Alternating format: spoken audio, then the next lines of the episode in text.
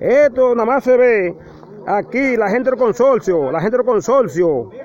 Mire el daño que nos están haciendo los agricultores de las zonas sur, aquí en Bateisei. Mire el abuso, que yo quiero que esto llegue ante el mismo presidente, Luis Abinader Corona, para que se dé cuenta lo que, están, lo que está pasando con nosotros, los agricultores que tenemos pedacitos de, de, tierra a lo de la finca de muchos años, que hemos mantenido nuestra familia con eso. Y mire, mire la situación que se está dando aquí, mire, mire, eso va a subir hasta las altas instancias de esos abusadores.